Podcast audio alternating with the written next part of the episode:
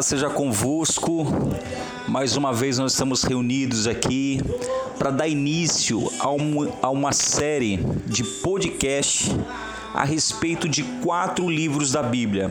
Nós vamos estudar aqui quatro livros da Bíblia, começar com 1 João. 1 João fala sobre Cristo e o pecado. Bom, eu vou dar uma introdução aqui. Você pode abrir a sua palavra, a Bíblia, no livro de na epístola de 1 João. A gente vai estar estudando no decorrer desses episódios aqui nesse podcast. Bom, aproximando-se do texto, desse texto de 1 João, nós vamos nessa primeira parte, nós vamos estar lendo é, o capítulo 1 os dez versículos e vamos até o primeiro e o segundo versículo do capítulo 2. Esse é o nosso estudo de hoje. O apóstolo João, ele era idoso quando escreveu essas três curtas cartas. A sua fé amadurecida, seu exemplo de devoção mantinham-se fortemente. É sempre uma bênção passar algum tempo com uma pessoa de idade que tem experiência, que ama a Deus. Nós vamos colher muitos frutos, nós vamos colher muitos frutos dessas pessoas, pelo seu bom caráter, pela sua devoção. Eu costumo falar que sempre é bom quando nós conhecemos alguém que nos leve, que nos chegue, que nos faça chegar perto de Deus. Essa amizade que é boa para nós.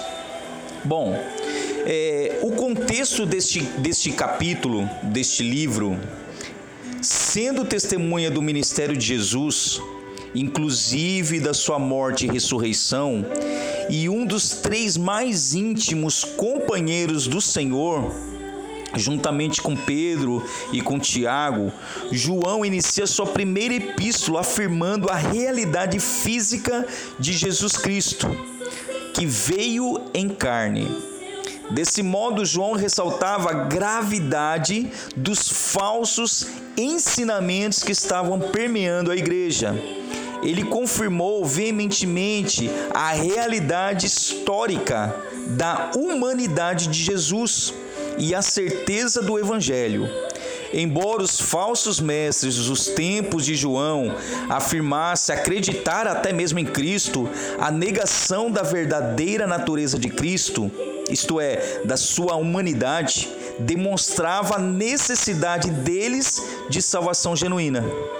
Esta afirmação de uma visão apropriada de Cristo constitui a primeira prova de genuína comunhão.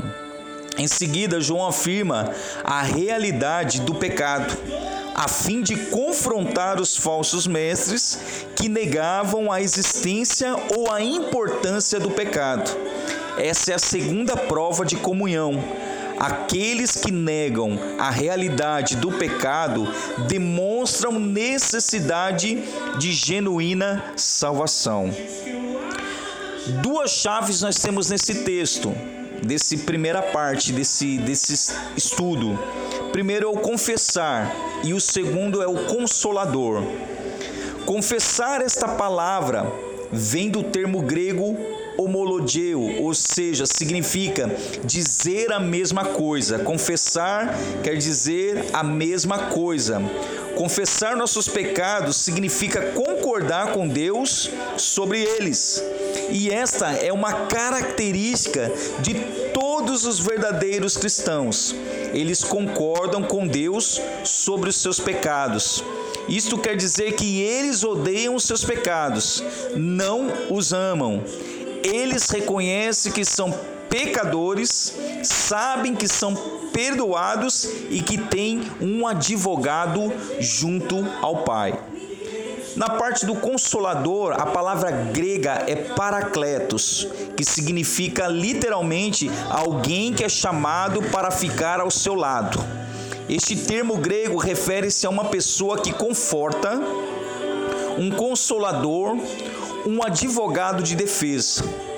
Em João, o Evangelho de João 16, capítulo 16, versículo 7, essa palavra é traduzida por consolador, literalmente alguém chamado para nos dar apoio, aquele que consola. Talvez um conceito equivalente moderno desse termo seja advogado de defesa.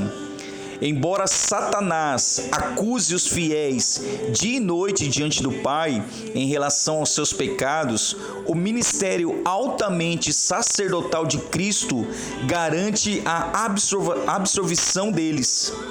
Em João 14 e 15, o Espírito Santo é chamado de Consolador. O Espírito Santo trabalha dentro de nós para nos confortar, nos ajudar, além de suplicar em nosso favor diante de Deus no céu. Bom, vamos fazer aqui um desdobramento da, dessa primeira epístola. No versículo 1 ele diz assim: O que era desde o princípio, o que temos visto, o que temos visto com os nossos próprios olhos, o que contemplamos e as nossas mãos apalparam com respeito ao Verbo da vida. O que refere-se à proclamação do Evangelho, que centraliza na pessoa, na pessoa e nas palavras e na obra de Cristo, contida nos testemunhos apostólicos. É, desde o princípio, é, quando os leitores ouviram falar pela primeira vez de Jesus, a frase enfatiza a, estabilizar, a estabilidade da mensagem do Evangelho. Seu conteúdo não muda, mas permanece estável desde o início. Não está sujeito a mudanças causadas pelo mundo atual ou por pensamentos filosóficos, ou seja, desde o princípio. O que temos ouvido, o que temos visto, o que contemplamos, nossas mãos apalparam.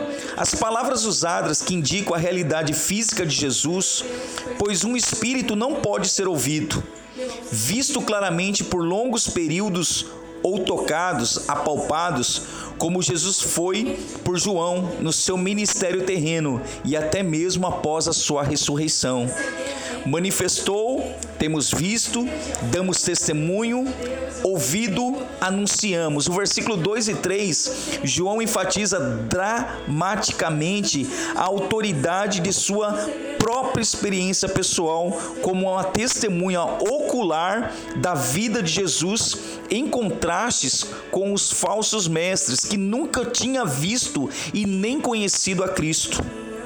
No versículo 3, quando fala comunhão conosco, comunhão não significa relações sociais, mas que seus leitores deveriam ser participantes, parceiros, juntamente com João, na posse da vida eterna. Aqui o termo comunhão está equiparado ao termo salvação versículo 3. No 4, nossa alegria seja completa. Um dos principais objetivos dessa epístola é gerar alegria aos seus leitores. A proclamação da realidade do Evangelho, no versículo 1 e 2, produz comunhão com a vida eterna, no versículo 3, e por sua vez a comunhão com a vida eterna produz em nossos corações a alegria, no versículo 4 mensagem da parte dele que temos ouvido no versículo 5, a mensagem que João e os outros apóstolos pregavam vinha de Deus, não dos homens. Olha que maravilha, né?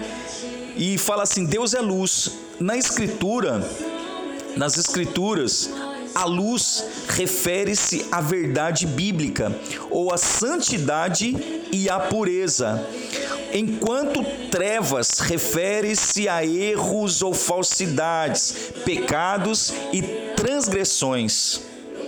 No versículo 5, ali no final, fala: Não há nele trevas nenhuma. Com essas palavras, João afirma categoricamente que Deus é absolutamente perfeito e nada existe em seu caráter que se contraponha com sua verdade e santidade versículo 6, não praticamos.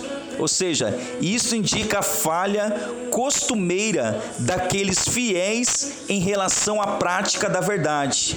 Não praticamos, isto indica a falha costumeira daqueles fiéis em relação à prática da verdade. fazemo-lo mentiroso. Versículo 10. Como Deus afirmou que todas as pessoas são pecadoras, negar este fato é blasfemar contra Deus, com calúnia que difama seu nome. Já no capítulo 2, no capítulo 2, versículo 1, embora um cristão deva reconhecer e confessar seus pecados continuamente, continuamente, ele não está indefeso contra eles. O dever de realizar a confissão não nos dá licença para pecar. O pecado pode e deve ser derrotado pelo poder do Espírito Santo e pelos do mundo inteiro. Este é um termo genérico que se refere não a toda pessoa individualmente, mas à humanidade como um todo, como um todo. Cristo realmente pagou a pena somente para aqueles que se arrependem e têm fé. Amém, irmãos? Então, nós conseguimos aqui, neste podcast rápido de meditação, falar a respeito de 1 João, capítulo 1, ao último versículo 10, e, e, e capítulo 2, versículo 1 e 2. Nos próximos episódios a gente vai dar início aí do, do versículo 3 até o final e assim até o livro de Judas.